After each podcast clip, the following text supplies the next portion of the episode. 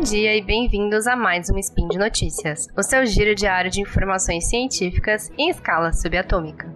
Meu nome é Heloísa Escudeiro e hoje é quinta-feira, dia 20 Gaian do calendário Decatrian e dia 8 de julho de 2021 do calendário Gregoriano. Nós falaremos sobre alguns possíveis encontros entre arquitetura, urbanismo e biologia.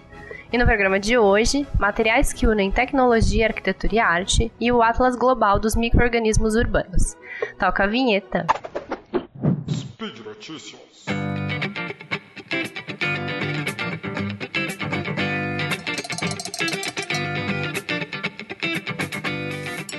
Muitas vezes, quando lemos sobre alguns projetos arquitetônicos, é comum encontrar referências às formas de plantas ou animais para o resultado final da forma da arquitetura. Pode ser uma referência nas asas de um pássaro, nos olhos de uma pessoa, no tronco de uma árvore, dentre várias outras coisas. Entretanto, o que a matéria do Arcdale Aprendendo com a Natureza nos traz é uma maneira diferente para olhar essa inspiração na natureza. Essa ideia, que recebeu o nome de arquitetura biomimética, busca não apenas replicar as formas da natureza, mas também partir do funcionamento de elementos naturais para aplicá-los na arquitetura, enxergando os potenciais dessas estratégias naturais na resolução de problemáticas do design e na criação de recursos mais sustentáveis na construção civil. A publicação se inicia falando sobre a planta lótus e como a propriedade autolimpante e ultra hidrofóbica de suas folhas, ou seja, nem sujeira nem água penetram em suas folhas, pode ser um recurso também em materiais da construção civil. No caso da Lotus, é possível acontecer esse tipo de coisa porque na sua folha existem uma série de minúsculas dobras que reduzem a superfície de contato, tanto da sujeira quanto da água, repelindo as partículas que tentarem aderir a ela. Mas no caso da construção civil, essa propriedade poderia impactar significativamente materiais como tintas, tecidos ou até telhas, que passariam a exigir menos manutenção, por exemplo. Pensando especialmente em edifícios muito altos, ou até mesmo no caso de painéis fotovoltaicos, aqueles que captam energia solar para transformação em energia elétrica, e poderiam, sem resíduos de poluição, por exemplo, captar mais energia. Outro exemplo citado pela matéria é uma pesquisa desenvolvida pelo Escritório de Pesquisa Naval dos Estados Unidos. Nesse caso, o objetivo era buscar estratégias para redução do uso de tintas anti-incrustantes utilizadas em docas para proteção da madeira, pois o uso desses materiais causava uma proliferação não desejada de algas. A solução para esse caso veio da análise da pele de tubarões, a partir da qual se notou que a pele desses animais possui um arranjo que remete muito a um padrão de um diamante. O que se observou foi que essa geometria mais complexa tornava esse tipo de superfície menos interessante e menos confortável para a fixação de micro-organismos.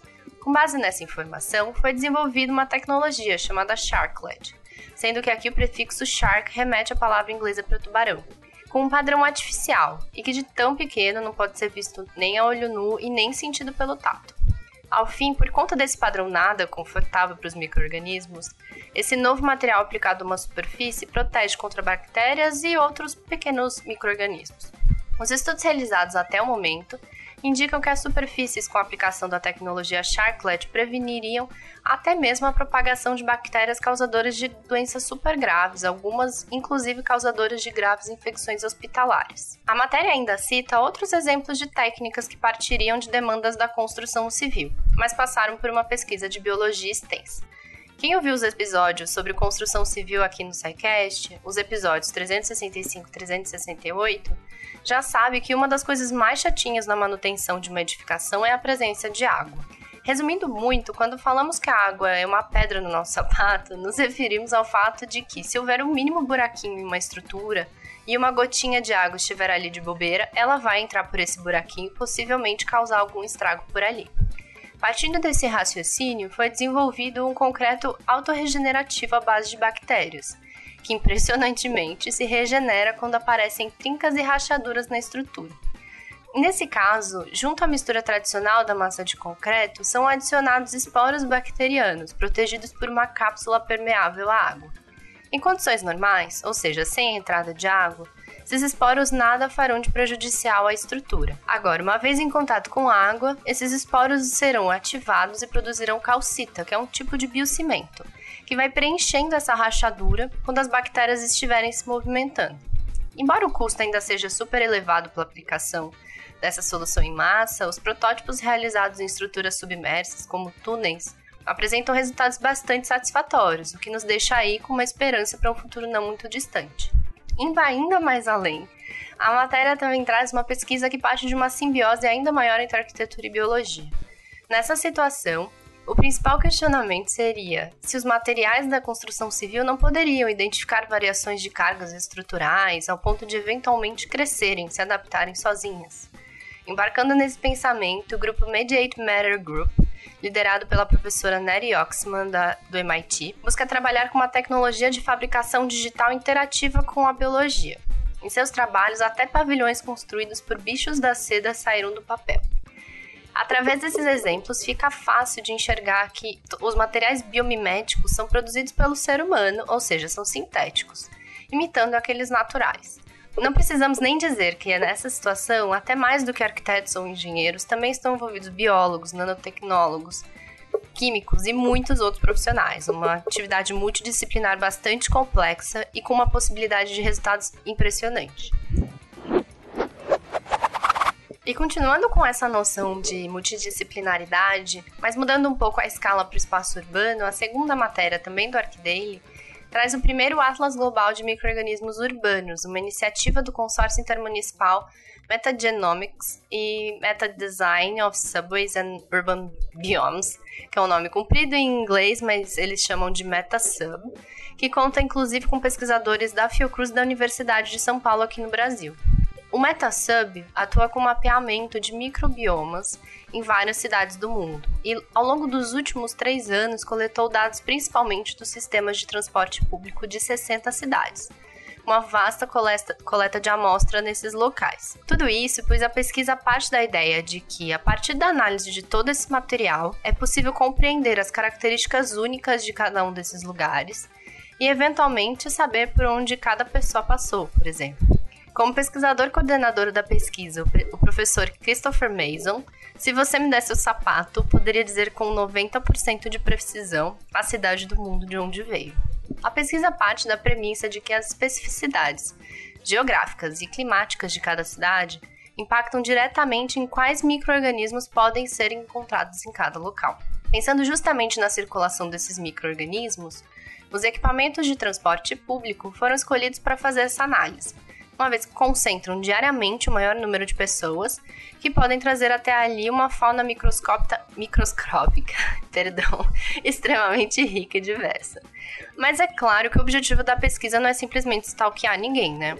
O objetivo é bem maior do que isso. A ideia é que, a partir da identificação dos micro-organismos urbanos de cada local, considerando tanto vírus quanto bactérias, se possa trabalhar com diagnósticos e previsões de risco epidemiológico em determinadas localidades. Seria, portanto, uma pesquisa com bastante potencial para as áreas de planejamento urbano, biologia, medicina e até mesmo para a ciência forense e o desenvolvimento de novos medicamentos. As primeiras pesquisas trouxeram o sequenciamento do DNA dos microrganismos encontrados e agora os cientistas esperam também sequenciar o RNA, pensando inclusive na identificação do SARS-CoV-2 causador da Covid-19. Através do site do consórcio é possível encontrar muitos dos resultados já encontrados. Nos mapas interativos, conseguimos ver informações diversas para cada uma das amostras, como o local onde foi coletado, o tipo de localização, por exemplo, se era um parque, uma estação de transporte público, um hospital, se era um solo, o objeto de onde foi retirada essa coleta, por exemplo, um assento, um corrimão, no chão, numa mesa, o material da superfície desse objeto, como uma pedra, madeira, metal, plástico, concreto, borracha, as condições do local onde estava essa amostra, se era um térreo coberto ou se era uma área descoberta, e o dia e hora da, da, dessa coleta. Aqui no Brasil foram realizadas coletas nas cidades de São Paulo, Rio de Janeiro e Ribeirão Preto. Claro que essas não são as únicas possibilidades de unir arquitetura, urbanismo e biologia, mas acho que são exemplos que abrem linhas de trabalho, né? Por hoje é só, mas se você tiver interesse nesses temas, avisa a gente que a gente traz mais notícias desse tipo. Todos os tópicos aqui comentados estão no post do Portal Deviante. Também deixe lá seu comentário, elogia ou crítica. Lembra ainda que este podcast só é possível acontecer por conta de seu apoio no patronato do SciCast, no Patreon, Padrim e PicPay. Um grande abraço e até amanhã.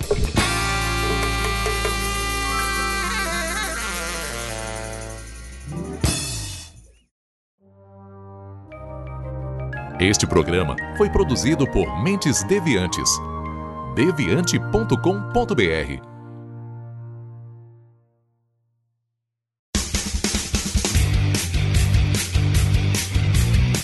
Cortes, edição de podcast.